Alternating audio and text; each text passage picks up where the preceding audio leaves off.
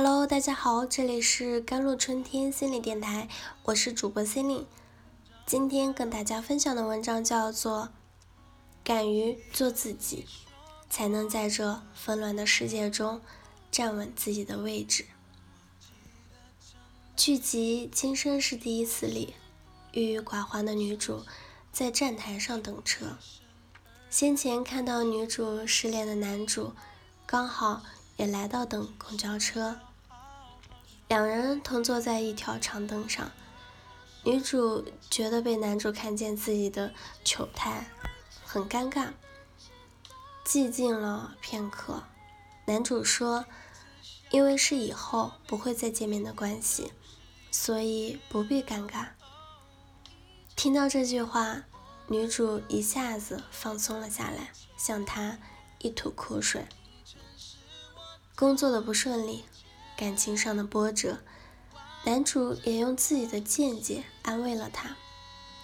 女主说：“从不会再见的人口中收获了安慰了呢。”男主回答道：“因为是再也不见的人才能被安慰到吧。”心理学上有一个概念叫自我表露，当人们把所有有关自己的私密信息。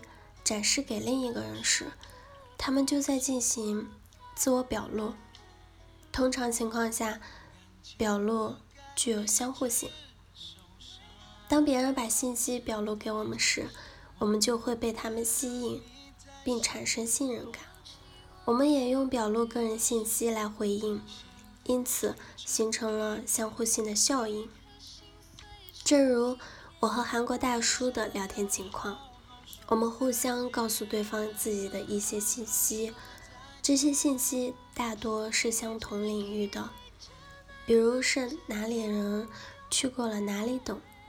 但也有一些特殊的情况，有一些人会在没有顾虑的情况下，单方面的向别人倾诉自己的隐私话题，就像今生是第一次的女主。但不管哪种情况，表露的人都会或多或少的感到愉悦或者舒心。心理学家认为，自我表露对个人成长和快乐非常的重要。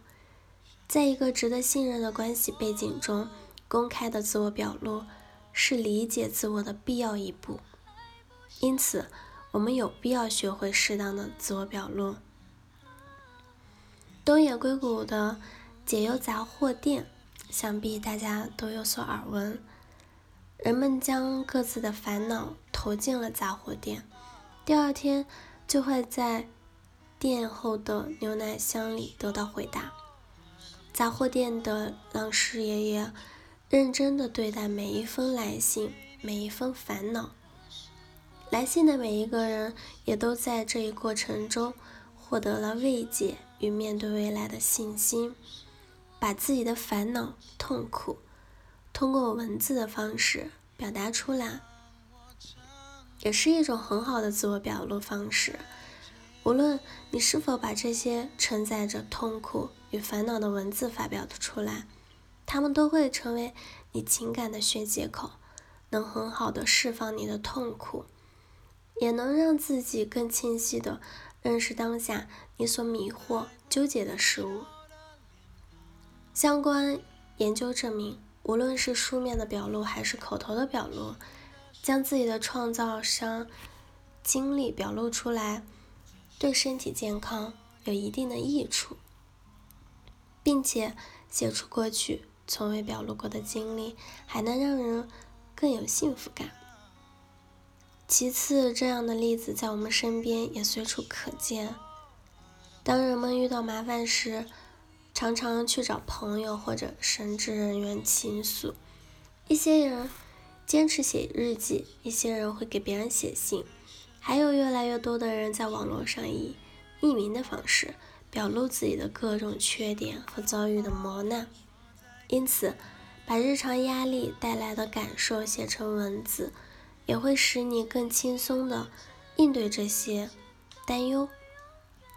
人们说。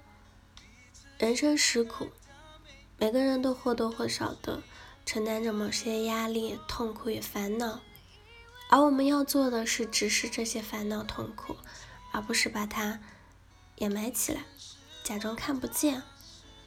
终身成长词典一四七幸福里也提到，活在当下，不要执着于完美圆满的幸福。你辛辛苦苦的把痛苦包装起来，加上鲜艳的彩带，执着于美好的样子，并没有用。包装底下依然是痛苦。某种程度上，自我表露是治愈自己的一味良药。